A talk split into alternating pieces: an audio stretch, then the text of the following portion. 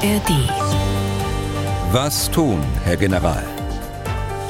Der Podcast zum Ukraine-Krieg.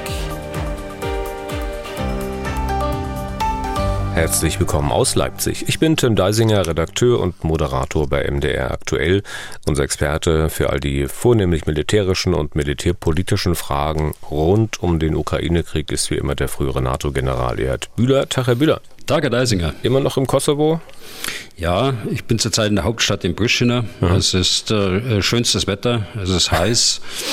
Aber äh, wir machen gerne den Podcast. Heiß heißt aber nicht so 45 Grad oder so. Nein, wir hatten äh, jetzt äh, als Maximum 38 Grad, ja. aber das ist normal hier für die Gegend für den Sommer. Ja.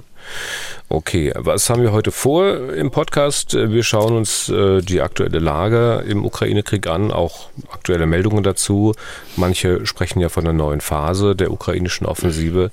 Wir reden mal ein bisschen ausführlicher über die NATO, ihre Glaubwürdigkeit und ihr Verständnis als Verteidigungsbündnis. Dieses Verständnis wird ja immer mal wieder in Frage gestellt. Und die Abteilung mit Fragen von Hörerinnen und Hörern haben wir natürlich auch wieder.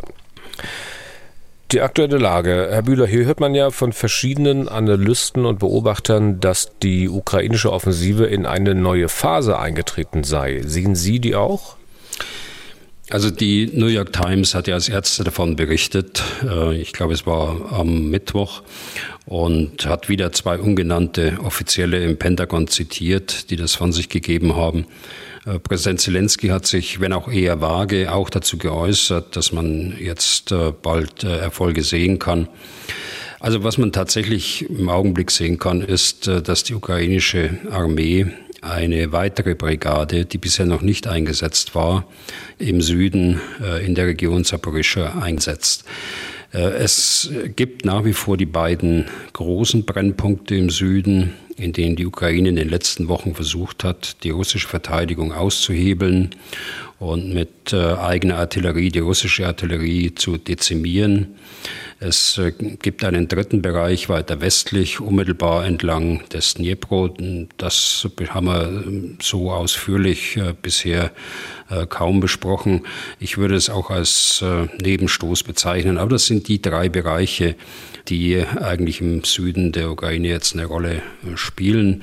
Man mag das neue Phase nennen. Ich weiß nicht, ob die Ukrainer das auf, auf der militärischen Seite selbst so sehen. Äh, von den neuen Brigaden, die mit westlichem Material ausgerüstet sind, ist bisher äh, noch nichts zu sehen. Die eigentlichen Offensivkräfte werden also noch äh, zurückgehalten. Insbesondere schaut man ja auf einen Angriff der Ukraine östlich von Robotinje, ähm, um die Orientierung vielleicht ein bisschen zu erleichtern. Es geht ja klar um die Südfront. Der betreffende Abschnitt, der ist so hm, roundabout 60, 70 Kilometer südöstlich von Saporischia entfernt. Was ist genau denn dort passiert? Was äh, erregt da so viel Aufmerksamkeit? Also Robotinje liegt in der, in der westlichen Angriffsachse, die wir häufiger besprochen haben, Richtung Tomak und äh, Militopol. Das ist also eine wichtige Angriffsachse, eine wichtige mögliche Angriffsachse. Und genau dort hat man diese Brigade, von der ich gerade gesprochen habe, mit äh, drei Kampfbataillonen eingesetzt. Es ist gelungen, ostwärts an Robotinje fünf, etwa fünf Kilometer tief, also nach Süden vorzustoßen und auch westlich von Robotinje gibt es einen zwar nicht so großen Vorstoß, aber immerhin kommen die Ukrainer links und rechts von Robotinje weiter voran. Der Ort dürfte äh, kurzfristig nicht mehr äh, zu halten sein, so sieht es im Augenblick aus. Und damit wäre äh, die erste Hauptverteidigungslinie, mal abgesehen von, von taktischen Sicherheitslinien, die weiter nördlich lagen, die wäre durchbrochen. Und was kann man dann sozusagen jetzt damit anstellen? Wie kann es weitergehen? Ist das Ziel der Offensive dann damit jetzt auch ein bisschen klarer? Also ich gehe davon aus, dass die Ukrainer abwarten, äh, bis die russische Artillerie weiter abgenutzt ist, ähm, dass sie abwarten, bis die russische Luftverteidigung äh, geschwächt ist äh, in diesem Abschnitt, dass die Versorgung äh, den Russen weiter Probleme bereitet. Und äh, dazu kommt auch die Moral der russischen Truppen, äh, um die es angesichts der Probleme in der Führung und auch äh, in der Versorgung sowie der Dauerbelastung der Verteidiger durch mangelnde Rotation äh, von Truppenteilen äh, nicht zum Besten gestellt sein dürfte. Erst wenn diese Voraussetzungen erfüllt sind, werden die Ukraine ihre Hauptkräfte vermutlich dann konzentriert entlang einer Achse einsetzen. Und das würde ich eher als neue Phase bezeichnen. Es kann in den nächsten Stunden so sein, dass die Voraussetzungen erfüllt sind. Es kann aber noch Tage dauern. Aber es ist ja nicht davon auszugehen, dass die Russen sich so einfach abnutzen lassen, sondern dass sie natürlich auch was äh, unternehmen. Äh, sie melden zwar, dass es heftige Kämpfe gibt, also die Russen selbst, Putin hat ja eingeräumt, dass die Kämpfe intensiver geworden sind, aber es wird immer dazu gesagt, dass die russischen Linien halten würden. Hat man da sozusagen ein noch vergessen? Äh, müsste es heißen, wir halten noch? Oder ist man eventuell dabei, das, was es dort an russischer Verteidigung gibt, auch wieder zu verstärken und einen endgültigen Durchbruch der Ukraine zu verhindern? Also verstärken, das kann man machen. Das machen die Russen ja auch auf der, auf der östlich äh, gelegenen Achse Richtung äh, Berdiansk. Da hatten wir im letzten Podcast drüber gesprochen. Aber äh, es ist schon so, wenn das äh, sich in Robotyni jetzt so bewahrheitet, dann ist die erste Hauptkampflinie durchstoßen und dann äh, ist die erste Stellung auch durchstoßen. Und insofern ist die Darstellung des Kremls schon eine beschönigende. Und soweit es aus der Entfernung möglich ist, also wie bewerten Sie den Vorstoß der Ukrainer, ich sage mal militärisch, also was die Vorgehensweise betrifft, äh, ähm, da gab es ja auch immer wieder Zweifel an den Fähigkeiten der Ukraine. Ja, also aus meiner Sicht äh, zu Unrecht. Sicher gab es das eine oder andere, was man auch im, im Internet gesehen hat. Ähm, das äh, würden äh, andere ukrainische Truppenteile äh, vermutlich besser machen als diejenigen, die es, äh, die dann zu sehen waren. Aber grundsätzlich kann man nicht von mangelnden Fähigkeiten äh, sprechen, was die Ausbildung angeht, was die äh, operative Planung angeht. Also wenn es jetzt gelingt, die Voraussetzungen, die ich gerade genannt habe, zu schaffen, dann glaube ich, äh, dann werden sie ansetzen zu ihrem, zu ihrem Hauptstoß äh, in der einen oder in der anderen Achse. Äh, das wird man sehen müssen. Und dann werden wir auch Erfolge sehen, glaube ich. Mhm. An der mal grob genannten südlichen Front, äh, ähm, was ist zu den anderen Schwerpunkten oder zum anderen Schwerpunkt zu sagen dort noch? Ähm, da ist wenig äh, Bewegung. Das ist unmittelbar äh, am, am Dnipro. Das war eine Stoßrichtung, die sie am Anfang versucht haben. Äh, da ist ein kleines Stück Gelände gewonnen worden, aber das ist längst nicht so durchgreifend, wie es bei Robotyni der Fall ist oder auch auf der östlichen Achse. Auch dort gibt es ja, wenn auch nur wenige Kilometer, aber immerhin, es gibt dort äh, Erfolge vorzuweisen. Ja, aber wenn wir in Richtung Osten schauen, oder besser nochmal Richtung Nordosten, da sieht es ja dann durchaus auch mitunter ein bisschen anders aus. Also da scheinen ja auch die Russen aktiver zu sein und durchaus auch erfolgreich melden sie zumindest. Ist das am Ende dann vielleicht so, dass man sagen kann, naja, wie gewonnen, so zerronnen, also dass die Ukrainer das, was sie im, im weiter westlich, weiter südwestlich an Kilometern gut machen, im Osten wieder verlieren. Also russische Militärblogger vermelden ja einen wichtigen Durchbruch der Russen. Ja, das äh, liegt im Bereich Svatove. Äh, vielleicht beginnen wir da zuerst. Hier ist es tatsächlich den Russen gelungen, westlich äh, der Stadt äh, einige Kilometer vorzustoßen. Und man steht jetzt an einem Fluss, der auf halbem Weg bereits von Svatove zum Oskil liegt. der etwas größere Fluss, der offensichtlich, so beurteilen sie ja die Briten, das operative Ziel ist dieser kleinen Offensive, die sich dort oben darstellt bei Svatove. Ich habe immer davon gesprochen, dass es keine Anzeichen gibt für eine große Offensive. Äh, Sie erinnern sich, es waren ja 100.000 Mann äh, dort äh, in, in Rede gestanden, die dort bereitstehen für eine Offensive. Das kann man so nicht sehen und das kann man nach wie vor sehen. Es gibt aber einen zweiten äh, Brennpunkt, äh, über den wir auch schon häufiger gesprochen haben, und das ist südlich von Gremina. Hier gehen die Russen langsam, aber Schritt für Schritt äh, im Zug eines ausgedehnten Waldgebietes weiter nach Westen, Südwesten von Kremina aus gesehen vor. Hier wird man abwarten müssen, was die eigentliche operative Absicht dahinter äh, ist. Äh, meine, im Wald ist es immer schwierig, mit Panzern sowieso. Äh, das heißt, sie gehen dort äh, zu Fuß, infanteristisch vor und gewinnen also ein paar hundert Meter möglicherweise am Tag, aber nicht mehr. Dann ähm, springen wir nochmal zu einem anderen Schwerpunkt, der auch immer in der Vergangenheit äh, sehr stark in Rede stand, nämlich Bachmut. Ähm, da ist die Lage jetzt ähnlich, wie sie vor Tagen und Wochen war. Äh, da ist äh, exakt so, wie Sie sagen, das ist ähnlich wie die vergangenen Tage. Insbesondere äh, im Süden gelingt es der, der Ukraine weiter vorzugehen, aber auch im Norden, allerdings nicht mit der gleichen Geschwindigkeit. Bachmut wird nach wie vor gehalten durch äh, insbesondere Luftlandetruppen, die dort eingesetzt sind, äh, im infanteristischen Einsatz äh, dort in der Stadt sind. Nach wie vor ist es so, dass äh, die Ukraine nicht angriffsweise auf die Stadt selbst äh, zugeht auf Bachmut, äh, sondern von den Höhen aus die russische Armee attackiert mit Artillerie und weitreichendem Feuer aus äh, Kampfpanzern und äh, so versucht, die Russen auf der einen Seite zu binden, auf der anderen Seite aber eben auch zu dezimieren in ihrer Kampfkraft. Dann mal zu den russischen Luftangriffen noch. Äh, die haben ja auch nicht aufgehört und neben Odessa scheint äh, man nun auch den Westen der Ukraine sozusagen, also in Anführungszeichen, wiederentdeckt zu haben. Also die Stadt Odessa war wieder ein Ziel, genauer gesagt äh, die Hafenanlagen. Acht Drohnen sind gestern abgeschossen worden von den Ukrainern. Zwei Kaliber Marschflugkörper sind von einem U-Boot, von einem russischen U-Boot im Schwarzen Meer auf Odessa und den Hafen geschossen worden.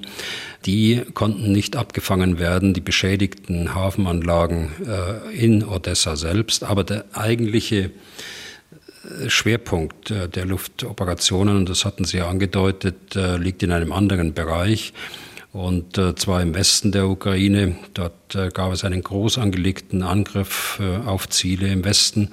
Drei Flugplätze waren dabei der Ukrainer. Sie sollen das Ziel gewesen sein. Die Russen haben eingesetzt drei Kaliber U-Boot gestützte Marschflugkörper. Davon sind alle drei abgeschossen worden von den Ukrainern. Dann haben sie, und das ist schon eine große Zahl, 36 Marschflugkörper aus dem Bereich des Kaspischen Meeres abgeschossen, also von strategischen Bombern sind diese großen Marschflugkörper dann äh, abgeschossen worden. Die Ukrainer konnten 33 davon äh, abfangen, also drei sind aber eingeschlagen, ich komme gleich dazu. Und äh, es sind vier Kinschall-Raketen auf die Ukraine abgefeuert worden. Hier gibt es unterschiedliche Berichte. Äh, die einen sagen, äh, von den Vieren sind alle vier abgeschossen worden. Äh, aber das ist noch nicht äh, bestätigt, deshalb sage ich das mit aller äh, Vorsicht. Aber letztlich bleibt unterm Strich, dass drei Marschflugkörper von dieser Armada von Flugkörpern dort eingeschlagen sind. Es gibt aber aus, ähm, aus dem Kreml keinen Nachweis für tatsächlichen Erfolg dieser Operation, die sich insbesondere gegen die Flugplätze gerichtet hat, äh, wo man äh, Bomber vermutet, äh, ukrainische Bomber vermutet oder es weiß, dass sie dort stationiert sein, sind. Wahrscheinlich weiß man es auch die äh, diese britischen Marschflugkörper Storm Shadow äh, tragen können mit einer Reichweite von 250 bis 500 Kilometer etwa. Auch äh, der Vollständigkeit halber erwähnt, äh, ein ähnliches Modell, mit, aber mit anderem Namen, Scalp äh, der Franzosen, also das haben die Franzosen geliefert.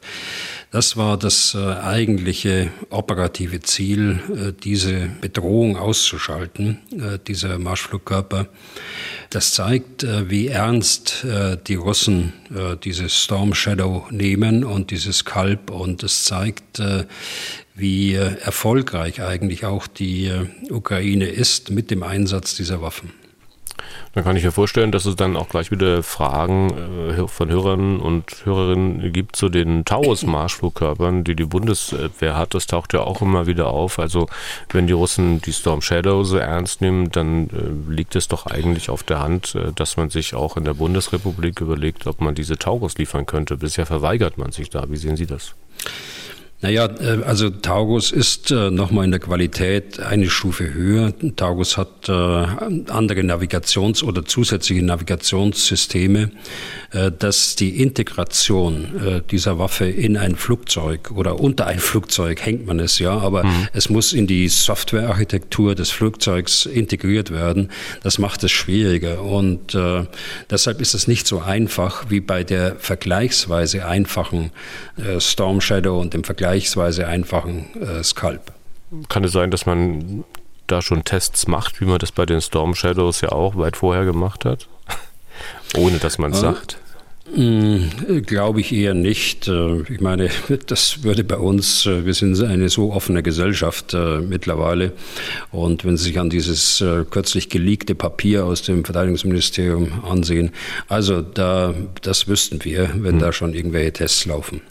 Ganz kurz zum Abschluss dieses Abschnitts äh, mal noch äh, vielleicht ein zusammenfassender Draufblick, Herr Bühler. Jetzt, wenn wir alles das, was es an Meldungen gab, das, was Sie so sehen, was sich getan hat, äh, mal zusammennehmen.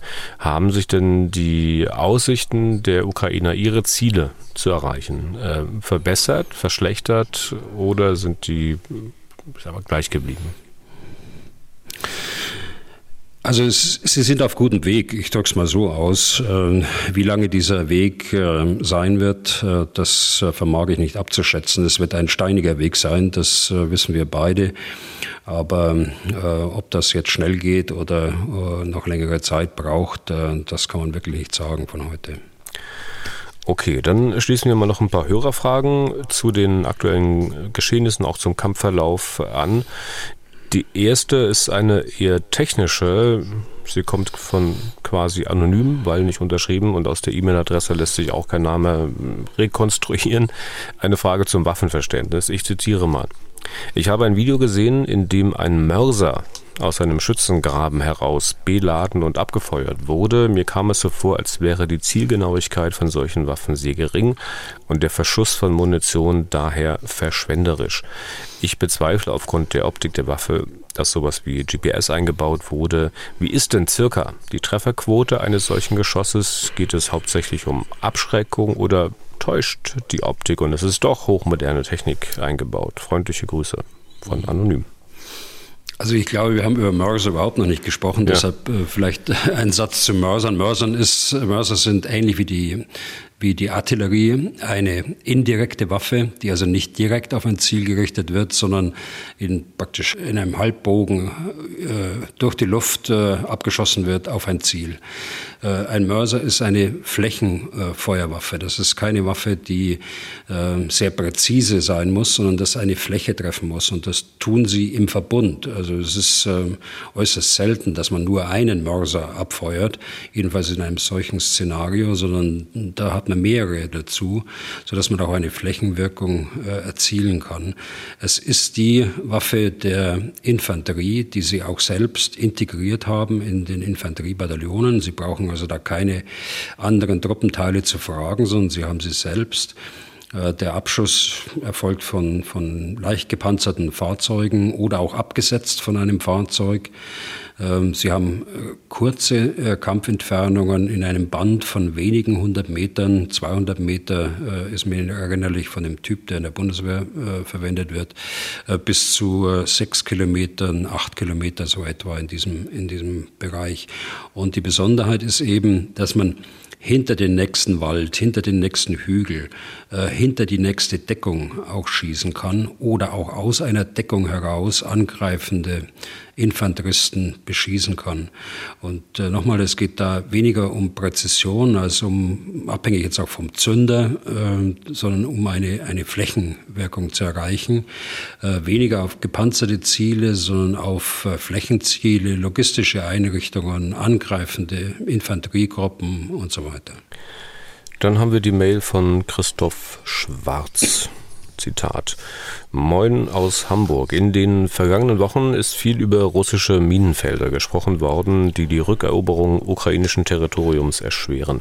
Mich würde interessieren, in welcher Qualität und Quantität auch auf ukrainischer Seite mit Minenfeldern gearbeitet wird. Werden da Minen aus eigener Produktion verwendet oder kommen die aus westlichen Staaten? Und was ist zur Ausdehnung ukrainischer Minenfelder entlang der Front und an der Grenze zu Belarus bekannt? Zitat Ende.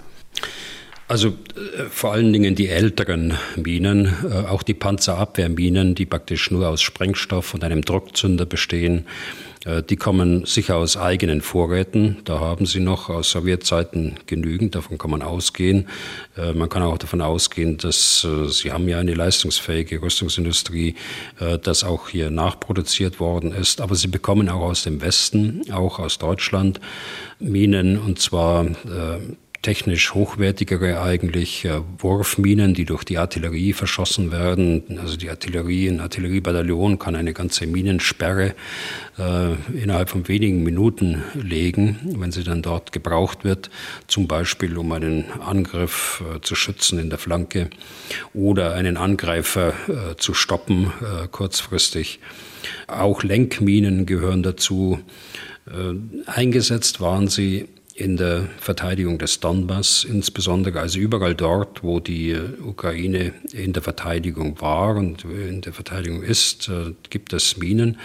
Die werden äh, sehr genau dokumentiert. Davon kann man ausgehen, wo sie gelegt worden sind, welche Typen es sind, wie lange die Wirkzeit ist und so weiter. Denn das ist ja ihr Land. Das äh, muss ja auch alles wieder raus aus dem Boden nach dem Krieg.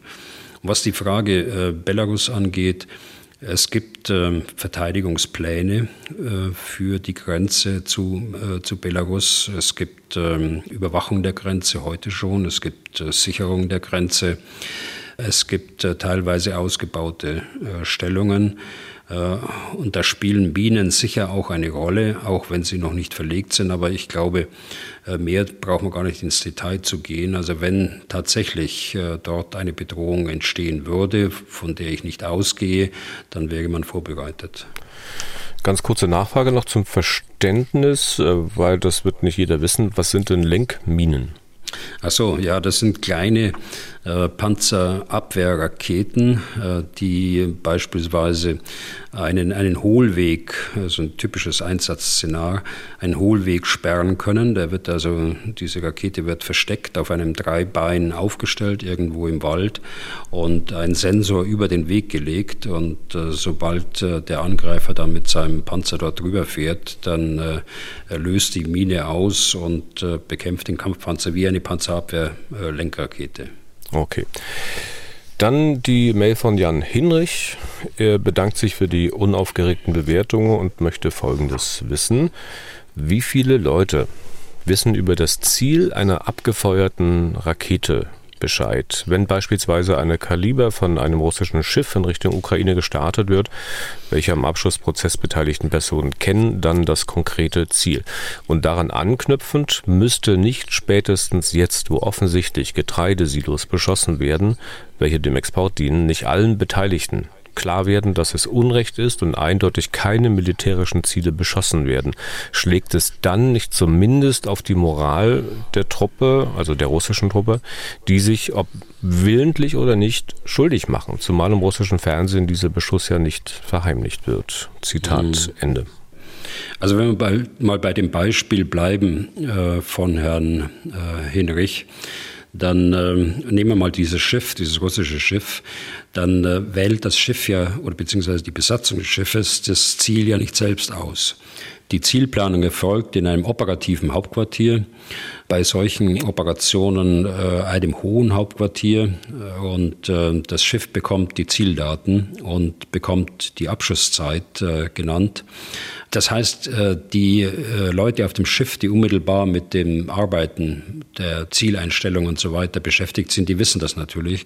Und es wird davon auszugehen sein, dass auch auf dem Schiff gesprochen wird miteinander, sodass die Schiffsbesatzung so nach und nach auch weiß, welches Ziel beschossen worden ist. Das ist ja nur menschlich, dass man sich da, da untereinander austauscht. Also Das sind nicht wenige, will ich sagen, angefangen von diesem operativen Hauptquartier, dann von allen anderen, die das miterleben äh, in anderen Hauptquartieren, die das äh, auch sehen, die das auch auf dem Radarbild sehen, bis hin zur äh, Besatzung, die den Auftrag äh, ausführt. Äh, ich will jetzt, will jetzt keine Zahlen nennen, aber das, das sind schon einige. So, die zweite Frage eben, was macht das mit den Menschen? Äh, ich erinnere, dass äh, es einige abgehörte Gespräche gab, insbesondere von jungen Soldaten, äh, auch von Wehrpflichtigen, die zunächst ja eingesetzt waren dort, oder von Vertragssoldaten, die ganz neu waren, die dann berichtet haben, was sie eigentlich tun in der, in der Ukraine. Und da konnte man schon eine gewisse Betroffenheit rauslesen. Ob das aber allgemein eine Rolle spielt, jetzt und heute, auf die Moral der Truppenteile, ich würde eher sagen, marginal. Sie bekommen den Auftrag äh, als Besatzung und äh, den führen sie aus. Auch noch eine kurze Nachfrage, mal abseits der Vermutung, dass da natürlich untereinander ähm, gesprochen wird. Das heißt, das Ziel wird immer nur als Koordinate übermittelt. Da wird dann nicht gesagt, okay, wir beschießen jetzt diesen Flugplatz und der hat die und die Koordinaten, sondern es gibt erstmal nur die Koordinaten. Und wenn dann jemand wissen will, wo man hinschießt, dann muss man halt die Koordinaten eingeben und suchen. Also das ist jetzt ein bisschen vereinfacht dargestellt, hm. aber so etwa, äh, so etwa kann man sich das vorstellen. Okay. Aber es ist natürlich, es ist natürlich schon so, dass die äh, Gesamtplanung auch aus diesem Einsatzbefehl hervorgeht. Das ist ja nicht nur eine Rakete, die abgeschossen wird. Äh, wenn Sie sich das jetzt vorstellen, was da gestern Morgen oder in der Nacht von vorgestern auf gestern passiert ist, mit über 36 Marschflugkörpern auf einen Schlag, dann wissen das die anderen abfeuernden Einheiten auch. Matthias Lau hat uns auch geschrieben, er hat folgende Frage. Zitat, Russland verschießt laut aktuellen Quellen ca. 20.000 Artilleriegranaten pro Tag. Der Westen produziert und liefert einen Bruchteil davon in die Ukraine, so dass diese nur ca. 5.000 Granaten täglich schießen kann. Russland hat die Luftüberlegenheit und der Westen war bisher nicht willens, die Ukraine ausreichend unter anderem mit Jagdflugzeugen auszurüsten. Wieso ist es unter diesen Bedingungen für einige Kommentatoren überraschend, dass die ukrainische Offensive nur langsam läuft. Ist nicht bekannt, dass die Menge der gelieferten Waffen völlig unzureichend ist. 18 Leopard 2A6 sind beispielsweise von Deutschland gekommen. Das ist nur ein halbes Panzerbataillon. Wie soll damit ohne Luftwaffe eine befestigte Front durchbrochen werden? Würde Herr General Bühler als ukrainischer Befehlshaber mit den begrenzten Mitteln überhaupt eine Offensive starten? Zitat Ende. Also es ähm, gab natürlich viele, die mit ganz hohen Erwartungen äh, dort an diese Offensive herangegangen sind. Ich will jetzt nicht über andere Kommentatoren sprechen. Ich bin ja selbst einer. Aber man darf die Erwartungen eben nicht zu hoch schrauben. Da spielen auch Kollegen äh, und Kolleginnen von Ihnen eine Rolle. Äh, Herr Deisingen, das wissen Sie gerade in den Internetplattformen, äh, die auf die Klicks äh, angewiesen sind äh, und die damit reißerischen Schlagzeilen dort einen Sachverhalt, der schon alt ist oder eigentlich eigentlich nicht so bedeutend ist, äh, aufblasen zu einem großen äh, Ereignis. Also das, das ist zweifellos richtig, die Erwartungen waren zu hoch. Äh, zu der anderen Frage, das politische Ziel kommt ja, sagt ja auch der Name schon, von der Politik. Das heißt, das Militär sucht sich nicht aus, ob es nun dieses politische Ziel erreicht oder nicht erreicht, sondern sie bekommen ein politisches Ziel vorgegeben. Das äh, Militär setzt das um in operative Planung. Sie kann dabei beraten, äh, die Politik. Das tun sie auch. Äh, das tut General Saluschny insbesondere auch. Die Forderungen des Militärs werden ja dann auch publik. Das macht die Ukraine auch so. Die Politik greift sie auch auf und gibt sie auch an die westlichen Unterstützungsstaaten weiter. Das haben sie zum Beispiel bei den Flugzeugen auch gemacht. Seit Mai letzten Jahres äh, sprechen wir darüber. Und äh, wir wissen, dass Flugzeuge dringend erforderlich sind, um andere Bomber, äh, die mit Abstandswaffen die Ukraine beschießen, äh, dann unschädlich machen zu können. Also die äh, Waffen äh, sind wichtig. aber ich will an dieser Stelle auch nochmal sagen, Waffen sind eben nicht alles.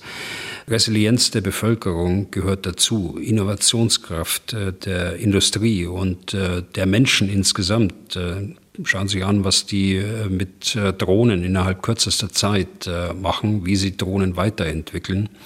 Die Logistik gehört dazu die äh, wesentlich besser funktioniert als die russische Logistik. Äh, Kreativität äh, gehört dazu, Moral gehört dazu, Munition gehört dazu. Also Waffen sind wichtig, ohne Waffen geht es überhaupt nicht, aber die anderen Komponenten sind auch wichtig und die werden schon auch in eine Operationsplanung mit eingepasst. Ich will mich nicht drücken vor der Frage. Äh, die Luftstreitkräfte sind äh, ein essentieller Part jeder Operation. Und äh, gerade um die Bedrohung aus der Luft dann auch wiederum aus der Luft äh, ausschalten zu können, weil sie mit bestimmten äh, bodengestützten Luftabwehrsystemen diese Flugzeuge gar nicht erreichen können. Und dann haben wir eine Mail bekommen, die Ihre Einschätzungen, Herr Bühler, hinterfragt. Äh, also ich will nicht sagen, in Frage stellt, aber zumindest hat Ingo Fischer Fragen dazu. Die Mail ist ein bisschen länger, aber Herr Fischer, ich kann nicht alles vorlesen, deswegen habe ich es ein bisschen gekürzt und zitiere jetzt mal. Gerade weil ich Ihre Ausführungen so sehr schätze, muss ich jetzt mal loswerden, dass meine Wahrnehmung des Konflikts zunehmend von Ihrer Darstellung sich unterscheidet. Genau wie Sie bin ich mit Herz und Seele bei der sich verteidigenden Ukraine, aber Ihren derzeitigen ungebrochenen Optimismus bei den ukrainischen Offensivbemühungen gegen stark befestigte Stellungen kann ich und sicher nicht nur ich nicht wirklich teilen. Sie sprechen auch von den Geländegewinnen der Russen im Norden eher so, als wären diese nicht großartig relevant, obwohl diese ja auch nicht kleiner sind als die derzeitigen Fortschritte der Ukrainer im Süden. Ich persönlich finde es trotz aller Sympathie für die Ukraine wichtig, dass man nicht in die Versuchung kommt, mit zweierlei Maß zu messen und ruhig auch ukrainische Misserfolge ungeschönt benennen sollte. Hand aufs Herz, Herr Bühler, wäre die Situation genau andersherum. Also würden die Ukrainer seit Monaten eine von den Russen groß angekündigte Frühjahrsoffensive noch vor den eigentlichen Befestigungslinien stoppen, dann würden sie doch schon längst von einer gescheiterten Offensive und einer erfolgreichen Verteidigung sprechen. Oder nicht. Zitat Ende und das fragt wie gesagt Ingo Fischer. Also Herr Fischer, vielen Dank für die offene Frage und auch die äh, Kritik, äh, die ist äh, vielleicht in dem einen oder anderen Fall auch berechtigt. Äh, vielleicht habe ich mich da nicht äh, klar genug ausgedrückt. Klar ist auf jeden Fall, äh, dass ich ein Befürworter bin der Ukraine natürlich, genauso wie Herr Deisinger auch. Wir stehen auf der Seite der Ukraine, aber wir versuchen ja beide, äh, das Geschehen schon ähm, ausgewogen darzustellen. Und insbesondere bemüht sich Herr Deisinger, das darf ich vielleicht mal an Ihrer Stelle sagen, äh, viele Fragen, auch kritische Fragen von Ihnen aufzugreifen, zusammenzufassen und sie dann in Ihrem äh, Namen zu stellen, äh, was wiederum manchmal zum Missverständnis bei dem einen oder anderen Zuhörer äh, führt, dass Herr Deisinger selbst äh, diese Frage sich ausgedacht hat. Also ich will auch dieser Frage nicht, nicht äh, ausweichen. Äh, ich habe allerdings äh, schon deutlich gemacht, äh, dass ich die äh, Geländegewinne der Russen im Norden angesprochen habe. Also sie haben tatsächlich stattgefunden in einem kleineren Maßstab von ein paar Kilometern. Ich habe sie äh, als nicht relevant bezeichnet, weil eben die große Zahl von Hauptkräften nicht vorhanden ist, die man bräuchte, um diese kleinen Vorstöße danach auszunutzen. Die äh, umgekehrt, wenn ich jetzt auf die Ukraine schaue im Süden, da ist es so, dass die Geländegewinne auch in der gleichen Größenordnung liegen. Sie haben aber eine ganz andere operative Relevanz, weil dort Offensivkräfte dahinter stehen, die äh, eingeplant sind dafür, dass man diese kleineren taktischen Geländegewinne dann auch ausnutzt und die, äh, die Stellungen äh, durchschlägt. Also ich hoffe, Herr Fischer, ich habe das äh, jetzt äh, so erklärt, äh, wie Sie sich das gewünscht haben. Äh, ich gelobe Besserung, wenn ich muss mal sehen, dass ich mich dann auch klarer ausdrücke, was ich damit eigentlich sagen will. Okay. Ähm, und ein paar Fragen, Herr Bühler, denke ich mir übrigens auch selber aus. Ich weiß, ich weiß das. Aber ich danke fürs sozusagen in, in, in Schutz nehmen. Aber wir können ja vielleicht mal, wenn wir gerade dabei sind, ein paar Worte mal verlieren äh, zur Diskussion hier im Podcast, zur Art der Diskussion, zum Stil, auch zum Umgang mit anderen Meinungen. Ähm, wie wir gerade bei Herrn Bülow gehört haben, also nehmen wir Meinungen, Ansichten aus verschiedenen Richtungen ernst. Und Sie, Herr Bühler, Sie hatten es ja auch mehrfach angedeutet schon, Sie fordern ja andere Meinungen als die Ihre geradezu auch ein, ne? Ja, das ist so, weil äh, das habe ich eigentlich immer so gemacht, weil äh, man ja auch sein eigenes ähm, äh, Koordinatensystem dann immer wieder überprüfen kann. Ist das richtig? Liegt man da richtig oder liegen da andere vielleicht besser in ihrer Bewertung von bestimmten Angelegenheiten? Und das geht weit über diesen Krieg hinaus. Ja. Und ähm, dann hatte ich vor kurzem eine Mail vorgelesen von jemandem, der seine Haltung zum Krieg, zum Kriegsziel der Ukraine offenbar geändert hat. Wie er geschrieben hatte, um 180 Grad gedreht. Er hatte unter anderem ein Video gesehen, in dem zu sehen war, wie ukrainische Soldaten einer nach dem anderen von Antipersonenminen verletzt wurden. Und er hat auch festgestellt, dass die Offensive halt nur schleppend vorangeht und so weiter. Und plädiert nun für schnellstmögliche Friedensverhandlungen. Das ging so in die Richtung, dass die Ukrainer sich nur noch verteidigen sollten und nicht versuchen sollten, ihr gesamtes Territorium zurückzuerobern. Kann man sicher so sehen. Äh, warum auch nicht? Es gab ja auch Reaktionen dazu, aber äh, es gab da beispielsweise eine äh, Reaktion, ähm, da wurde lang und ausführlich argumentiert, ich lasse den Namen des Autors mal weg, da wurde lang und ausführlich argumentiert, erstens bis siebtens und dann schlussendlich festgestellt, dass sich äh, derjenige, dessen Bedenken ich jetzt gerade nochmal skizziert habe, in die Reihe von Wagenknecht, Schwarze, Fahrt und die russische Propaganda einreihen würde, dass er sehr russlandhörig zu sein scheint, selbst Russland-Propagandist oder Troll sei oder sehr tief im Sumpf, wie er schreibt, und dann wörtlich, selbst wenn er eine Meinung haben darf, sollte man sie nicht weiter beachten. So, da muss ich persönlich sagen, Herr Bühler, war ich dann doch ein bisschen platt. Also äh, warum muss man wieder anfangen, Leute also mit anderen Ansichten einfach erstmal in so eine vermeintliche Schmuddelecke zu stellen und ihnen das Recht absprechen, dass ihre Meinung gehört, beachtet, äh, diskutiert wird? Ich ähm, verstehe es nicht. Oder Sie? Naja, ich weiß, dass Sie äh, sich da sehr um die, um die Zuschriften auch kümmern. Äh, auch viele äh, der Zuschriften, die jetzt aus diesem Bereich kommen, dann auch aufgreifen, den, den Zuhörern, Zuhörerinnen auch Antworten dazu. Ich meine, es, es ist erlaubt, ab und zu, und das tun Sie ja auch, überspitzt ähm, Fragen zu stellen oder auch Sachverhalte überspitzt darzustellen, um einfach auch eine lebendige Diskussion äh, zu gestalten. Aber in dem Fall, äh, wenn ich jetzt, Sie haben jetzt den Vergleich gemacht zwischen der Zuschrift, die wir da bekommen haben, aus dieser besonderen Situation heraus, und äh, anderen Putin verstehen und so weiter, so wie Sie es ausgedrückt haben, dann äh, geht mir das schon ein bisschen weit. Denn die, die Fragestellung äh, war ja schon so, hier ist, äh, sind dramatische Bilder rübergekommen über das Internet, äh, dramatische Bilder, die äh, mit aller Offenheit eben ausgestrahlt äh, worden sind, was ich auch kritisiert habe aus ethischen Gesichtspunkten. Ich muss äh, nicht sterbende Menschen zeigen im Internet, machen wir in zivilen Situationen ja auch nicht. Nach Unfällen habe ich damals gesagt. Aber äh, von daher kann ich verstehen, wenn jemand sagt, also das ist so äh, äh, abscheulich, das ist so äh, brutal, ein solcher Krieg, der muss sofort gestoppt werden, mit welchen Mitteln auch immer. Verstehen kann ich das. Ich teile die Auffassung nicht, weil es dadurch nicht besser wird, äh, sondern weil es äh, Gefahr läuft, auf längere Sicht immer noch schlechter zu werden. Aber verstehen kann ich das, dass man zu solchen Ansichten kommt. Hm.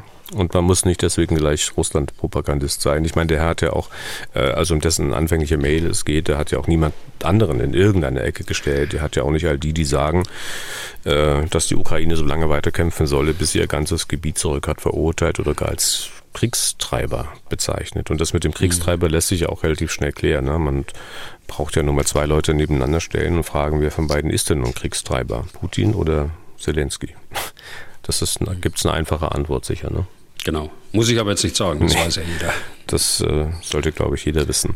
Mhm. Und ähm, klar, es gibt verschiedene Ansichten zu verschiedenen Sachverhalten. Ähm, vor allem dann, Äh, jetzt kommen wir zum nächsten Punkt. Wenn man die NATO bzw. NATO-Staaten in die Betrachtung mit einbezieht, äh, das wollen wir jetzt mal machen und auch versuchen, ganz gesittet und sachlich drüber zu sprechen. Das wird vielleicht für Herrn Bühler insoweit nicht ganz leicht, weil ja mitunter seine Grundüberzeugungen in Frage gestellt werden. Also ich habe kein, äh, keine Befürchtung, dass es jetzt nicht gesittet wird.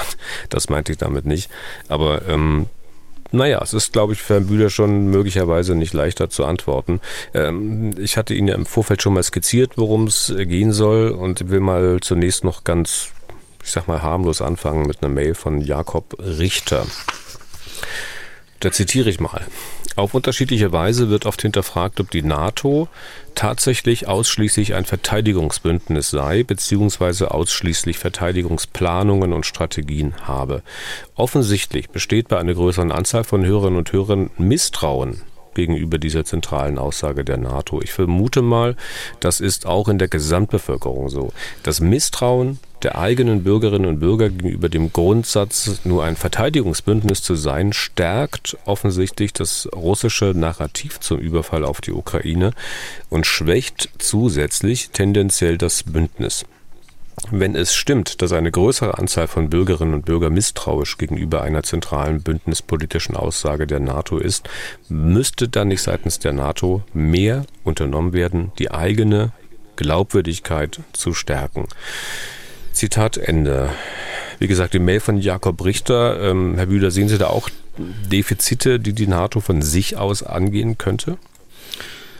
Also Defizite gibt es sicher äh, in jeder Organisation. Äh, ich glaube aber, dass die, die NATO schon viel getan hat in den letzten Jahren. Wenn ich vergleiche, was ich als junger Offizier erlebt habe und was ich heute äh, erlebe, also da gibt es sehr viel Transparenz.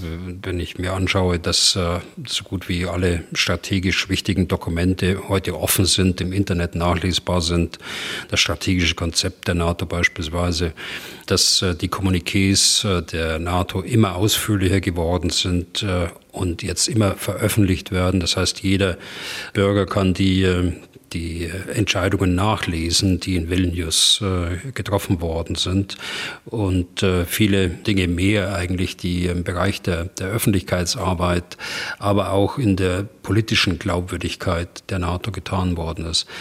Aber es ist schon so, aus jüngsten Umfragen, die, die ich jetzt, die Zahlen, die ich jetzt nenne, die sind äh, nur wenige Wochen alt, äh, wissen wir, dass äh, rund 54 Prozent der deutschen Bevölkerung der NATO eher vertrauen. 54 Prozent. Das ist äh, eine knappe Mehrheit. Das mag man als viel bezeichnen. Ich sage immer, das ist zu wenig. 36 äh, vertrauen ihr eher nicht. Gut, jetzt kann man die Parteien, das parteipolitische Spektrum anschauen, äh, Anhänger der Partei A und B äh, zusammenrechnen und vielleicht C-Teile von C noch dazu, äh, dann ist man bei einem Potenzial von 36 äh, Prozent.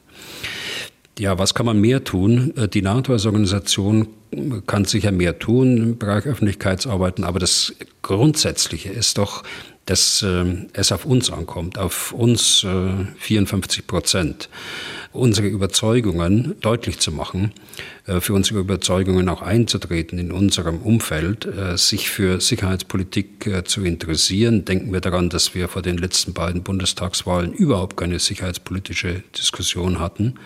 Und da bin ich dann auch gleich bei den politischen Repräsentanten, unseren Abgeordneten, die von sich aus in ihren Wahlveranstaltungen dort den Bereich der Sicherheitspolitik adressieren müssen und das jetzt sicher auch tun. aber es ist jetzt in einer Kriegssituation, von einer Kriegssituation aus abgeleitet.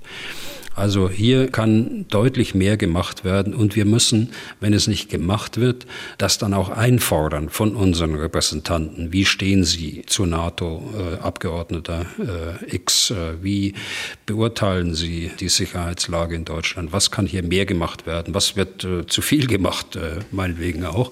Also dieser sicherheitspolitische Diskurs, den halte ich für außerordentlich wichtig und äh, dann wird man auch die Glaubwürdigkeit der NATO und und die Glaubwürdigkeit der Sicherheitspolitik äh, in Deutschland auch deutlich äh, nach vorne bringen können.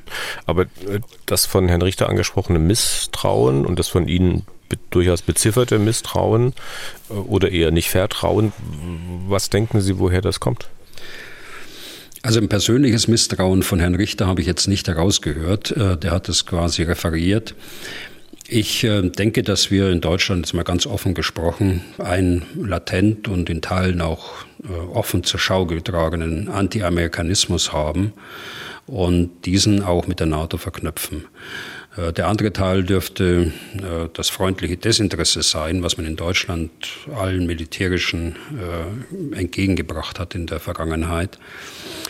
Lassen Sie mich mal zum Anti-Amerikanismus was sagen. Das ist für mich schon erstaunlich, denn wenn man anschaut, was, was Amerika getan hat, um zwei Kriege zu beenden in Europa, den Ersten und den Zweiten Weltkrieg, äh, damit äh, uns von der Nazi-Herrschaft äh, befreit hat, uns alle, im Osten wie auch im Westen. Dass Russland sich heute in die Reihe der Siegermächte des Zweiten Weltkriegs eingliedern kann, ist ja auch, auch der Tatsache geschuldet, dass es Unmengen von Material, Panzern, Flugzeugen und so weiter, Flugzeuge gab, die von Amerika geliefert worden ist bei uns in der Bundesrepublik der Marshallplan, der Wiederaufbau, von den Amerikanern initiiert, vom amerikanischen Steuerzahler bezahlt. Und äh, nicht wie in der DDR, dass ganze Industriekomplexe in die äh, Sowjetunion geschafft worden sind. Äh, Amerika war auch wie kein anderer Staat verantwortlich, dass die Wiedervereinigung Deutschlands äh, äh stattfinden konnte. Auch das äh, wird manchmal etwas schief dargestellt.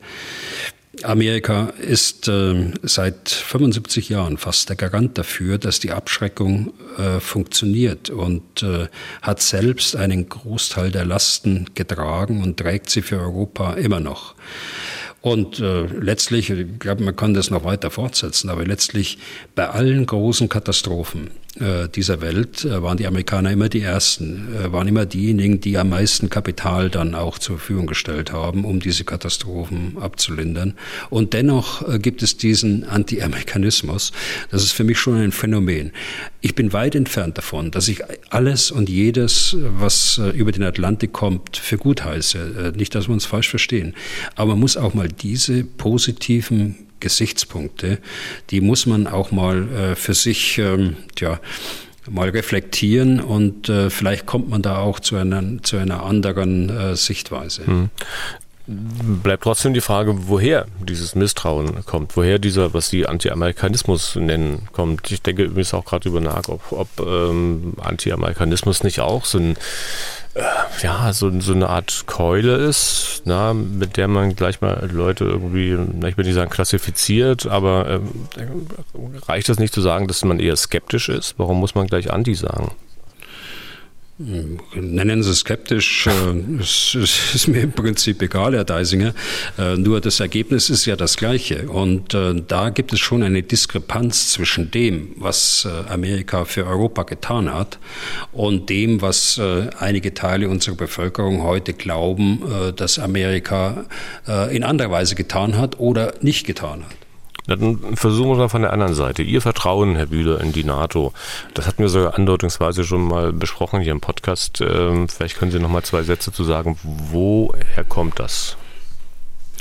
Naja, der NATO ist es gelungen, den Frieden in Europa zu bewahren. Äh, und das 75 äh, Jahre lang. Wir sind 75 Jahre äh, von einem Krieg, jedenfalls von Staat zu Staat, befreit worden, nachdem wir uns in Europa über viele Jahrzehnte und Jahrhunderte hier bekämpft haben, die einzelnen Völker.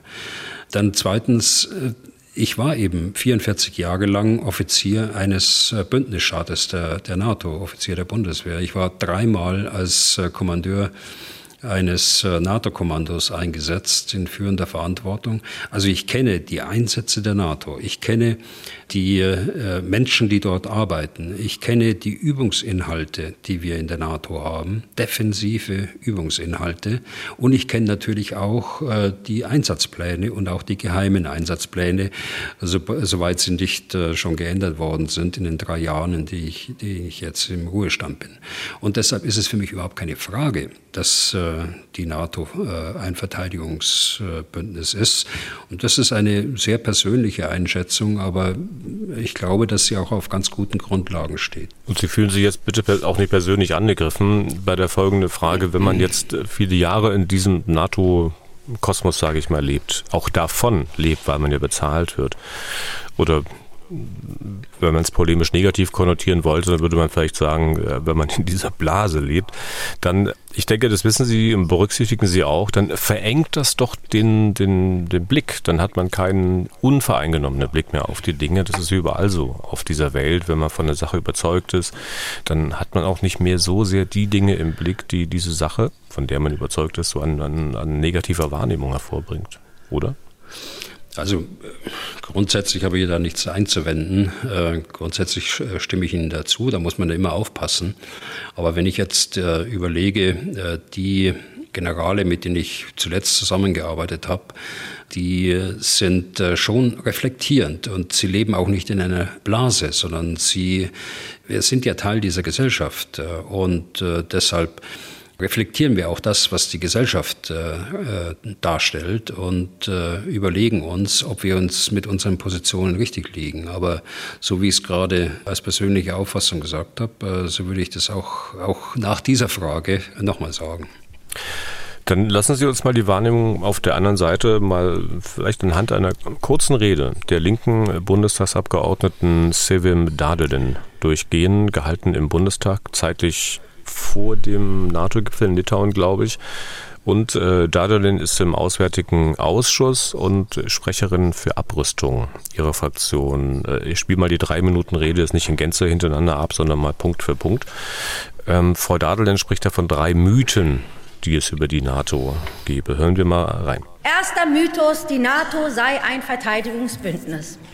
War es nicht die NATO, die mit einem völkerrechtswidrigen Krieg Jugoslawien angriff, dabei Zivilisten, Fernsehsender und die chinesische Botschaft bombardierte, war es nicht die NATO, die 20 Jahre lang Krieg in Afghanistan führte mit Hunderttausenden zivilen Toten und vielen Kriegsverbrechen. Nennen Sie das etwa Verteidigung? Sagt also Frau Dadelin. Ähm, Herr Bühler, über Jugoslawien habe ich schon mal gesprochen. Da hatten Sie ja in Frage gestellt, dass es eine äh, Mehrheit unter den Völkerrechtlern gibt, die diesen Einsatz damals als eben völkerrechtswidrig ansieht. Ich habe das nochmal nachgelesen, habe Ihnen das auch schon ähm, geschickt. Äh, Professor Wolf Heinschel von Heineck widerspricht Ihnen inhaltlich da doch ziemlich deutlich. Also der von Heineck lehrt an der Viadrina-Universität in Frankfurt-Oder und äh, humanitäres Völkerrecht ist ja genau sein Fachgebiet. Sie haben es gelesen, was meinen Sie? Naja, es, äh, er ist ja keine Mehrheit. Äh, ich achte, ich, ich achte einen, einen Professor der, der, des Völkerrechtes. Ich komme selbst nicht aus dem Völkerrecht. Wie Sie, wie Sie wissen, ich komme eher aus, der, aus äh, den Ingenieurberufen und dann eben Offizier. Ich bin also Anwender des äh, Völkerrechts. Aber ich verlasse mich natürlich auch an die vielen Völkerrechtler, die in der Bundesregierung sind und äh, die das ganz anders beurteilt haben zu dem äh, damaligen Zeitpunkt ich habe den Eindruck, dass also der von Heineck äh, den Einsatz in Jugoslawien durchaus nachvollziehen kann, kritisiert aber die damalige deutsche Regierung, dass die sich nicht wirklich Mühe gegeben hat, für den Einsatz der eigenen Soldaten äh, damals eine völkerrechtliche Grundlage zu schaffen. Wie gesagt, zum damaligen Zeitpunkt. Also die, die Luftoperationen 1999 gegen äh, Ex-Jugoslawien, das ja nur noch äh, Serbien-Montenegro war, einschließlich der der beiden autonomen Provinzen Vojvodina und Kosovo, die sich Serbien ja schon einverleibt hatte, zehn Jahre äh, vorher. Wir müssen da ein bisschen auf die Hintergründe äh, schauen. Die vierjährige Belagerung äh, Sarajevos, wir haben darüber im, im Februar, glaube ich, in einem Podcast mal gesprochen, die Ermordung von tausenden bosnischen Männern und männlichen Jugendlichen bei Srebrenica ein Verbrechen, das als Genozid und Völkermord äh, verurteilt worden ist. Im Kosovo gab es danach, äh, 1998 bis 1999, eine Vielzahl von Massakern gegen die äh, Zivilbevölkerung. Ganze Großfamilien äh, und Dorfgemeinschaften, alte Menschen, Frauen, Männer, Kinder äh, wurden von serbischen Sicherheitskräften grausam ermordet. Das ist die Realität. Sie können heute in vielen Dörfern äh, hier im Kosovo die Denkmale für diese ermordeten Menschen sehen. Und äh, wenn Sie Srebrenica und äh, diese Dörfer hier im Kosovo besuchen, dann wissen wir, wovon wir sprechen und was äh, das Motiv der damaligen Regierungen der NATO war. Und äh, dazu kommt, dass die Drohung äh, mit Luftangriffen dieses Morden und die Vertreibung von Hunderttausenden von Menschen nicht verhindern konnte. Es war also ein monatelanger äh, Prozess äh, im Grunde genommen, der dann zu der Auslösung der Luftangriffe kommt. Und erst nachdem die Friedensverhandlungen ge gescheitert sind, äh, ist, ist, es dann ausgelöst worden. Das ist der Hintergrund äh, dieser Luftoperation. Ja, es ist umstritten, habe ich auch immer gesagt. Es ist umstritten unter den Völkerrechtlern. Äh, warum? Weil der Sicherheitsrat der Vereinten Nationen durch ein Veto von Russland und China blockiert war und es kein formelles Mandat gab. Es gibt aber auch durchaus andere Völkerrechtler und zu denen gehörten diejenigen, die maßgeblich äh, in der Bundesregierung Verantwortung äh, bis hoch in äh, die Abteilungsleiterebene tragen, die in Abwägung des Rechts auf Nothilfe ja der Pflicht aus Nothilfe, das kennen wir ja aus dem privaten Bereich auch, und des Verstoßes, des formellen äh, Verstoßes, äh, wenn Sie so wollen, dass kein Beschluss des äh, Sicherheitsrats vorlag, eine Ausnahmesituation sieht, die dazu führt, dass ein Eingreifen nicht nur legitim, sondern aus humanitären Gründen auch geboten war. So fasse ich jetzt mal als äh, Nicht-Völkerrechtler die äh, Diskussion zusammen. Wir sind noch das noch zum Verständnis bei dem äh, ersten Argument, äh, bei dem ersten, wie Frau Dadelin sagt, äh, Mythos über die NATO, dass sie ein Verteidigungsbündnis sei. Ähm, Afghanistan, wie ist es damit, Herr Bühler? Am Ende ja ein desaströser Einsatz. Der war der so viele Menschenleben wert? Also Hunderttausende von Menschenleben, äh, wie Frau Dadelin sagt, äh, da äh, bezieht sie natürlich die Mehrzahl an Opfer ein, die durch die Taliban zu verantworten sind, durch den Islamischen Staat und durch Al-Qaida die mit großer Brutalität Selbstmordattentäter eingesetzt haben, die wahllos äh, Bevölkerung ermordet haben äh, oder auch mit Fahrzeugbomben. Äh, das war auch ein äh, sehr äh, geläufiges Mittel, um die Bevölkerung zu terrorisieren. Afghanistan sind viele Fehler gemacht worden. Äh, das äh, arbeitet ja zurzeit eine Enquete-Kommission des Deutschen Bundestages auf. Äh, wir können gerne mal bei Gelegenheit darüber sprechen. Dann sage ich Ihnen auch ein paar Fehler, die da gemacht worden sind, so wie ich es sehe.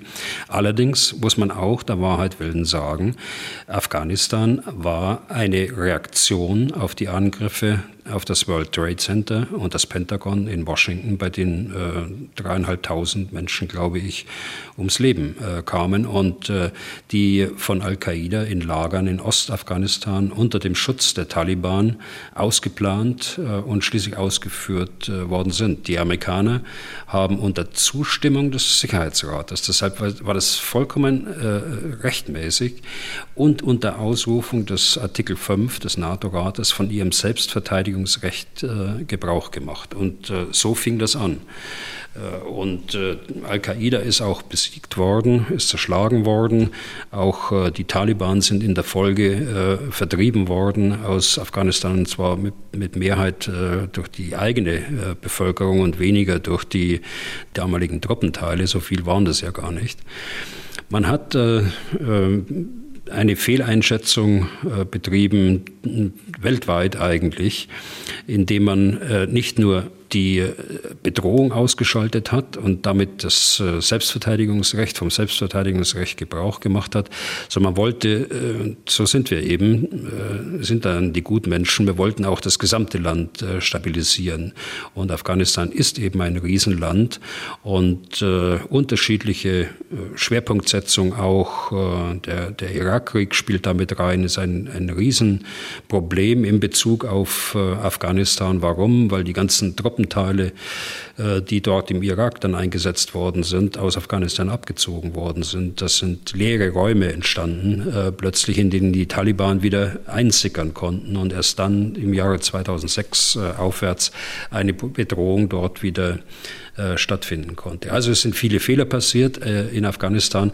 Das ist aber kein Beweis dafür, dass die NATO nicht ein Verteidigungsbündnis ist machen wir mal hier einen Punkt und kommen mal zum zweiten Mythos, so wie es Frau Dade denn äh, darstellt.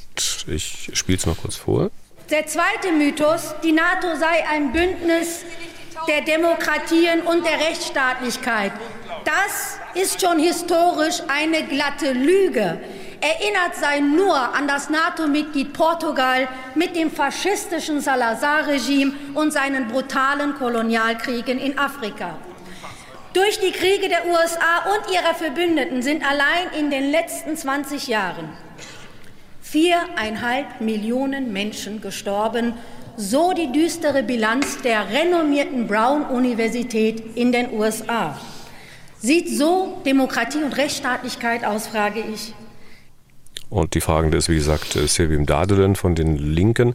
Herr Bühler hat Frau Dadelen mit Salazar da in Portugal einen Punkt, der war 36 Jahre lang Ministerpräsident von Portugal bis 1968. Bewunderer Mussolinis äh, und äh, Portugal war ja Gründungsmitglied der NATO. Und von diesen Kolonialkriegen, die Portugal geführt hat, mal gar nicht zu reden. Also Frau Daderlin, so sehe ich das, versucht ihren Vorwurf jetzt gewissermaßen durch eine äh, historische Beweisführung zu begründen. Äh, ja, äh, Portugal war bis 1968 eine Diktatur und äh, war dennoch 1949 ein Gründungsmitglied der NATO. Ähm, hing damit mit äh, strategischen Überlegungen zusammen, was äh, den Atlantik angeht, insbesondere den südlichen Teil äh, des Nordatlantik bis hin zum Wendekreis des Krebses, was die Südgrenze des NATO-Gebietes darstellte, des Vertragsgebietes. Aber Portugal ist doch, und da sind wir uns doch einigen, wer, wer schon mal in Portugal war, äh, der weiß, dass Portugal eine sehr lebendige Demokratie ist äh, seit äh, 55 Jahren. Insofern äh, läuft die Beweisführung aus meiner Sicht äh, völlig ins Leere. Sie hätte im Übrigen auch äh, Griechenland nennen können. Griechenland war Militärdiktatur von 1967 äh, bis äh, in die 70er Jahre hinein. Der NATO-Beitritt erfolgte bereits 1952. Oder sie hätte auch Spanien nennen können. Das weiß ja heute auch fast keiner mehr von den, von den Jungen, dass Spanien bis 1975 die Franco-Diktatur hatte. Und die ersten freien Wahlen in Spanien überhaupt erst Mitte der 70er Jahre stattfinden stattfinden konnte. Und Spanien ist dann irgendwann in den 80er Jahren in die NATO aufgenommen worden. Nein, die NATO, äh, und das ist ja zweifellos äh, so, denke ich, äh, heute, und das kann sie auch nicht anders meinen, äh, auch mit dem Blick in die Geschichte, dass äh, wir 31 beziehungsweise künftig 32 Demokratien sind mit äh, all den Stärken und Schwächen, die äh, in den manchen Ländern vorhanden ist. Aber man kann niemanden unterstellen, dass wir nicht ein Bündnis von demokratischen Staaten sind. Hm. Jetzt muss ich kurz nachfragen, wenn sie gesagt hätte, ähm, die NATO war nicht immer ein Bündnis von Demokratien und die NATO hat in der Vergangenheit aus strategischen Gründen auch Pakte mit Verbrechern geschlossen, dann äh, hätte sie recht? Also ich weiß jetzt nicht, äh, äh, ob ich äh, den äh, Salazar, den Diktator, als Verbrecher bezeichnen kann. Äh, da müsste ich jetzt äh, noch mal ein bisschen historische Recherche. Mhm. Insofern habe ich da auch eine Wissenslücke. Das will ich, das will ich mal nicht sagen. Aber äh, wenn sie das so gesagt hätte, dann kann, dann kann ich ja damit leben. Äh, vielleicht hätte sie noch dazu beifügen sollen, dass das äh, vor 75 Jahren der Fall war, mhm. nämlich 1949 und damit es auch in den richtigen Kontext gestellt wird. Den anderen Punkt in dieser Aussage von Frau Dahlerin, den würde ich dann aber auch mal gerne noch ein bisschen deutlicher hinterfragen. Also ähm, also sie verkleistert ja alles äh, ziemlich, äh, vielleicht auch bewusst. Äh, sie sagt nämlich, dass diese Millionen Menschen durch die Kriege der USA und ihrer Verbündeten gestorben sind. Sie sagt nicht, dass die Millionen Menschen durch die Kriege der NATO gestorben sind, obwohl es ja eigentlich um die geht. Also da wirft sie doch Dinge in einen Topf, die man hm, auch der Ehrlichkeit halber zu, erstmal zumindest in verschiedene Töpfe legen müsste. Also NATO als Bündnis und dann einzelne NATO-Staaten, oder? Ja, das ist, äh, der, ist ein Punkt. Äh, der andere Punkt ist, dass man äh, immer genau hinschauen muss, wer für die Opfer eigentlich verantwortlich war. Und da hatte ich ja zu Afghanistan einiges gesagt und da kann, man auch zu Libyen was sagen, da kann man auch zu Syrien was sagen. Es ist ja nicht so, dass nun äh, die USA oder wer auch immer äh, von den westlichen Staaten, die dort äh, an einer Operation teilgenommen haben, dass die dann für alle Opfer verantwortlich waren. Auch im übrigen auch nicht die Auslöser waren dieses Konfliktes, sondern der Konflikt oder die Konflikte, die man versucht hat zu bereinigen, die Bedrohung, die man versucht hat auszuschalten, die waren ja vorher schon da. So, und dann schließt Frau Dade denn in äh, ihrem dritten Punkt an diese, ich sag mal, Vermengung von einzelstaatlichen Dingen und NATO an. Äh, da können wir auch mal kurz reinhören. Dritter Mythos, die NATO verteidige die Menschenrechte. Das trotz des weiter betriebenen Folterlagers Guantanamo oder dass währenddessen Julian Assange, der Journalist, 175 Jahre Haft in den USA erwartet, weil er Kriegsverbrechen des NATO-Mitglieds USA öffentlich gemacht hat. Verlogener geht es kaum, meine Damen und Herren. Also da geht ja quasi diese Vermengung weiter. Ich glaube, Guantanamo ist jetzt kein NATO-Lager. Und der Fall Assange ist ja auch einer, der im Wesentlichen erstmal die USA und ein paar andere Einzelstaaten betrifft. Hm. Also wie gerade bei der anderen Frage, einmal die formale Einteilung, wer, wer ist eigentlich für, für was zuständig. Also die NATO ist da äh, überhaupt als Organisation raus. Guantanamo ist die Einrichtung, in der die Al-Qaida-Terroristen äh, gefangen gehalten wurden äh, und werden. Ob man das, äh, wie sie sagt, bis heute als Folterlager bezeichnen kann, da, äh, das wage ich zu bezweifeln. Aber auch das äh, muss ich nochmal nachlesen. Aber es ist, wie Sie richtig sagen, eine Einrichtung der USA, nicht der NATO. Assange ist ein Mann, dem schwere Straftaten zur Last gelegt werden und äh, die werden in einem Rechtsstaat verfolgt. Und das ist auch in den USA so. Es gibt dort eine Anklage wegen Spionage und wegen Verbreitung von geheimen Dokumenten gegen ihn. Er ist noch nicht verurteilt. Äh, insofern äh, das, das Drohen von 175 Jahren, ja, aber das muss erstmal zu einem Prozess kommen. Und dann wird man in dem Prozess auch seine Motive äh, würdigen müssen und seine Persönlichkeit würdigen müssen. Und dann wird das Strafmaß festgestellt. So passiert es in einem Rechtsstaat. Aber beide Sachverhalte, und das ist, äh, glaube ich, die, Antwort dann auf Ihre Frage, sind nicht geeignet, einem Vorwurf zu begründen, dass die NATO die Menschenrechte nicht verteidige. Das ist absurd. Nur Stichwort noch Guantanamo nochmal, da sitzen ja im Wesentlichen keine verurteilten Verbrecher, sondern da sitzen ja Leute, von denen man vermutet, dass sie bestimmte Dinge getan haben. Und es sitzen ja auch möglicherweise Leute dort halt dann äh, fälschlicherweise. Murat Kurnas nur mal als Stichwort. Ja, gut, aber das ist ja auch in der Anfangszeit von Guantanamo gewesen. Ob das heute noch so ist, das vermuten Sie ja jetzt, äh, wie Sie ehrlicherweise sagen. Äh, ich kann das nicht bestätigen. Äh, und da hat sich sicher einiges getan. Das ist kein Strafgefängnis, das sind keine verurteilten Verbrecher zum Teil, sondern sind im Wesentlichen aus dieser Selbstverteidigungssituation, wenn Sie so wollen, sind das Kombatanten gewesen, die man quasi in ein, in ein Kriegsgefängnis Gefangenenlager äh, gebracht hat.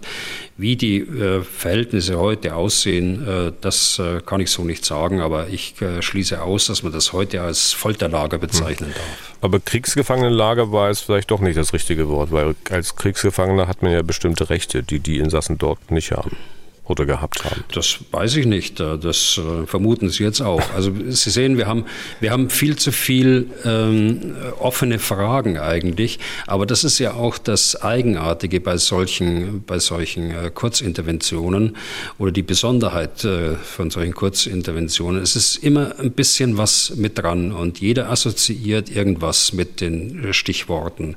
Und dann wird ein Bild gezeichnet, das aber insgesamt, da müssen wir auch zustimmen, der Punkt kommt ja selbst von Ihnen, ähm, äh, der das alles so vermengt, äh, dass es am Schluss äh, zwar dem einen oder anderen plausibel klingt, aber völlig von den Fakten entfernt ist.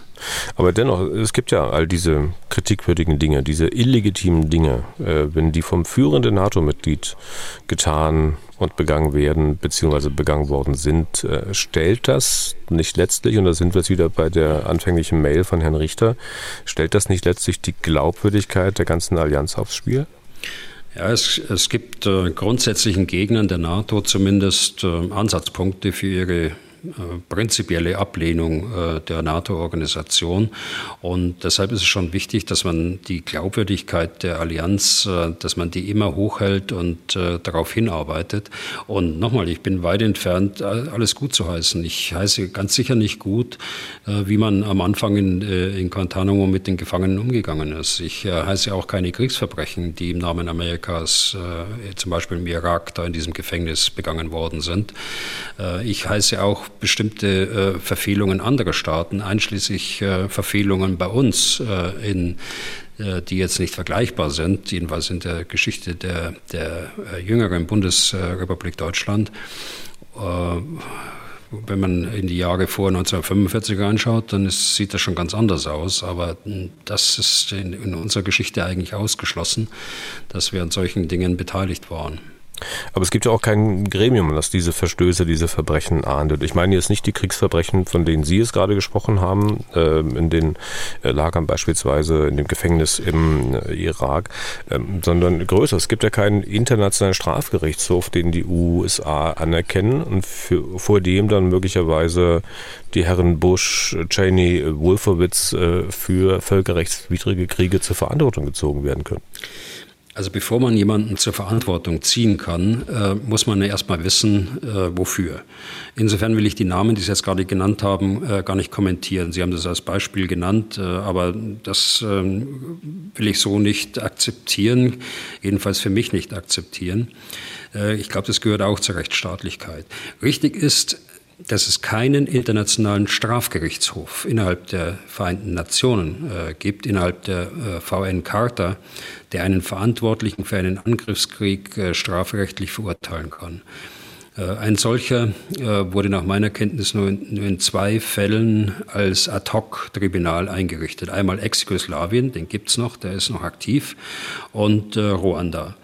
Der internationale Strafgerichtshof, wie es ihn heute gibt, ist äh, nicht in der UN-Charta verankert, äh, ist nicht äh, universell zuständig, sondern nur in der Verfolgung von Kriegsverbrechen, Verbrechen gegen die Menschlichkeit und Völkermord, die Bürgern von Mitgliedstaaten äh, dieses äh, internationalen Gerichtshofs zur Last gelegt werden. Also ich glaube, dass es äh, hier Möglichkeiten, aber auch Notwendigkeiten der Weiterentwicklung geben wird. Und äh, wie nach jedem äh, großen Krieg hat sich das Völkerrecht weiterentwickelt. Und ich erwarte auch, dass hier die Entwicklung des Völkerrechts Fortschritte macht. Aber die USA sind nicht Mitglied dieses internationalen Strafgerichtshofes. Russland ist das auch nicht. Ähm, weiß nicht, wie groß ihre Hoffnung wirklich ist, dass die jemals Mitglied werden. Deswegen fordert ja sozusagen auch die äh, deutsche Außenministerin für den russischen Krieg ein, ein Tribunal, ne? weil Russland halt nicht in dem Strafgerichtshof äh, Mitglied ist. Das tut sie natürlich völlig zu Recht, das ist unbestritten. Aber, jetzt komme ich wieder auf mein Thema zurück, sie blendet doch einfach aus, was der große Verbündete möglicherweise getan und was er angerichtet hat, das blendet sie einfach aus. Kein Wort dazu, keine Forderung. Auch hier über Bestrafungen nachzudenken, äh, auf höherer Ebene, ich glaube, das trägt zur Glaubwürdigkeit ja auch nicht unbedingt bei.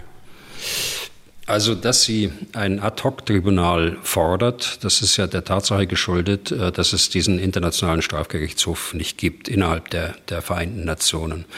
Äh, also insofern ist es richtig, äh, dass man kurzfristig jetzt ein solches Ad-hoc-Tribunal fordert. Und das wird auch kommen, denke ich, über, über die Zeit. Aber ein solches Tribunal ist immer an das Ereignis gebunden. Sie können ja nicht äh, ein Tribunal äh, schaffen, das dann quasi ein internationaler Strafgerichtshof ist, äh, vom Prinzip her. Äh, Sie können nicht ein Tribunal fordern für äh, Dinge, die äh, zu Zeiten Guantanamos oder sonst wann gemacht worden sind. Aber, und nochmal, Sie müssen schon sagen, welches Verbrechen Sie wem zur Last legen wollen. Und äh, da einfach Namen in den Raum zu stellen, ich glaube, das äh, genügt auch nicht und das äh, fördert auch nicht äh, die notwendige Diskussion, äh, die wir dort haben müssen. Aber völlig richtig ist, wenn man auch Verbündete dazu bewegen könnte, den Statuten des bestehenden Internationalen Strafgerichtshofs äh, beizutreten, äh, der eben nur für Mitgliedstaaten zuständig ist. Und äh, ich glaube, äh, dass das nicht öffentlich, aber dass das in genügender Art und Weise seit äh, Anfang der 2000er Jahre, als dieser äh, Strafgerichtshof gemacht worden ist, dass äh, das in genügender Art und Weise auch artikuliert worden ist von unserer Diplomatie, wie es auch in anderen Fragestellungen artikuliert worden ist, nehmen nur das Klimaschutzabkommen. Hier war es erfolgreich, dass Präsident Biden die Entscheidung seines Vorgängers wieder zurückgenommen hat und möglicherweise ist es auch mal erfolgreich, dass andere Staaten außer denen, die jetzt Mitglied sind, dem Strafgerichtshof beitreten. Weil Sie sagen, man müsste die Leute konkret für etwas belangen wollen. Bei den Herren, die ich genannt hatte, da sieht es doch eigentlich ganz einfach aus. Also was ihnen immer wieder vorgeworfen wird, der Irakkrieg, an dem sich Deutschland eben nicht äh, beteiligt hat und der nun auch nicht vom Völkerrecht gedeckt war. Also das, äh, aber da, da, hat ja auch niemand ein Tribunal gegen Bush, wie gesagt, Cheney oder Wolfowitz äh, gefordert, um sie für diesen völkerrechtswidrigen Krieg äh, zu bestrafen. Also da ist doch ein konkretes konkretes Beispiel da? Äh, ja und nein. Also der, der Irakkrieg hat ja auch eine Vorgeschichte und es gibt viele, viele äh, Resolutionen des, äh, des äh, Sicherheitsrats äh, in, in, Bezug auf äh, Präsident Hussein und äh, seine Machenschaften dort. Richtig ist auch, dass äh, aufgrund einer Geheimdienstinformation die amerikanische Regierung im Sicherheitsrat gefordert hat, äh, eine Operation durchzuführen. Und diese Information hat sich als falsch herausgestellt. Und ich sage Ihnen, ich habe das, glaube ich, schon mal im Podcast gesagt, dass der damalige Außenminister Paul der die Amerikaner vertreten hat im Sicherheitsrat bei dieser entsprechenden Konferenz und äh, der diese Information äh, über äh, Chemiewaffenlager äh, im Irak äh, gebracht hat, äh, der hat das schwer bereut. Er sagte, dass es ein ganz großer Fehler gewesen ist von ihm. Also von daher äh, weiß ich jetzt nicht, wer da noch Schuld hätte. Das äh, ist, es ist wahr, äh, dass es hier einen Fehler gegeben hat, einen ganz großen Fehler. Es ist richtig, äh, dass Deutschland äh, damals äh, nicht den Irakkrieg mitgemacht hat. Es ist auch richtig, dass der Irakkrieg einen, eine strategische Ausstrahlung auf Afghanistan hatte, eine negative, dass der Irakkrieg eine strategisch negative Ausstrahlung hatte auf den gesamten Mittleren Osten. Aber daraus jetzt einen strafrechtlichen Vorwurf äh, zu schnitzen, da, das geht mir zu weit. Das sieht dann so aus, als ob wir uns mal mit den völkerrechtlichen Grundlagen des Irakkrieges äh, noch ein bisschen näher äh, befassen sollten, die im nächsten noch ein bisschen tiefer gehend. Äh, mal schauen. Letzte Frage für heute. Herr Bühler, was kann man denn tun als Verbündeter, der sich momentan ja wertegeleitete Außenpolitik auf die Fahnen geschrieben hat. Was kann man denn tun? Was hätte man tun können, wenn der größte Alliierte, die USA, vielleicht mit ein paar anderen Ländern Dinge tut, die mit diesen Werten so gar nicht übereinstimmen? Tritt man dann aus der Wertegemeinschaft NATO aus oder nimmt man es gezwungenermaßen hin, hält den Mund, weil man auf den Schutz der USA angewiesen ist? Es ist doch ein ziemliches Dilemma. Naja, es ist dann schon ein Dilemma, äh, aber spätestens dann kommen natürlich die Interessen äh, ins Spiel. Werte hin oder her. Man kann die Werte ja weiterhin äh, hochhalten und man kann sich selbst an bestimmte Werte halten. Aber es kann ja nicht unser Interesse sein, dass wir uns von Amerika abkoppeln. Das wäre ja grob fahrlässig. Das wäre das wäre dumm, äh, sich von einer Großmacht zu lösen. Und äh, man muss versuchen, die Prozesse in Amerika zu beeinflussen. Und das ist über die Jahrzehnte immer eigentlich auch gelungen. Ein relativ kleines Land wie irgendein NATO-Land hat einen äh, großen Einfluss äh, im Rahmen der NATO auf diese Großmacht. Und äh, dass dort Fehler passieren und dass dort auch Fehleinschätzungen getroffen werden, dass es dort auch Hardliner gibt mit Stimmen, die es zwar bei uns auch gibt, aber die dann besonders kritisch wahrgenommen werden, das steht auch äh, außer Frage. Aber äh, nochmal, äh, das Interesse äh, liegt äh, zweifellos darin, dass wir auf den transatlantischen Link äh, auch in Zukunft setzen werden, dass wir gemeinsam auch die Sicherheitsfragen erörtern und zu gemeinsamen Entscheidungen kommen. Man lässt eine Großmacht nicht alleine und schon gar nicht vorsätzlich verletzlich und grob fahrlässig oder wie ich es gerade genannt habe, äh, vernachlässigt man seine eigene Sicherheit. Wir müssen uns als relevanter Partner aufstellen äh, für die USA. Wir sind nach wie vor für die USA interessant. Äh, da wird auch ein nächster Präsident nichts ändern, außer vielleicht Rhetorik. Und wir müssen uns aufstellen und müssen bestimmte Aufgaben der Amerikaner auch übernehmen, sie unterstützen und vor allen Dingen auch mehr für unsere eigene Sicherheit investieren. Okay, damit sind wir durch für heute und für diese Woche. Vielen Dank für Ihr reges Interesse, für die vielen Fragen und Anmerkungen. Wenn Sie selbst Fragen an Herrn Bühler haben, dann schreiben Sie an general.mdraktuell.de oder rufen Sie an unter 0800 637 3737. Herr Bühler, haben Sie ein feines Wochenende. Trotz weiterer intensiver Reisetätigkeit Ihrerseits planen wir die nächste Folge für nächste Woche Dienstag. Bis dahin und vielen genau. Dank für heute. Gern geschehen, Herr Deisinger. Dann bis Dienstag.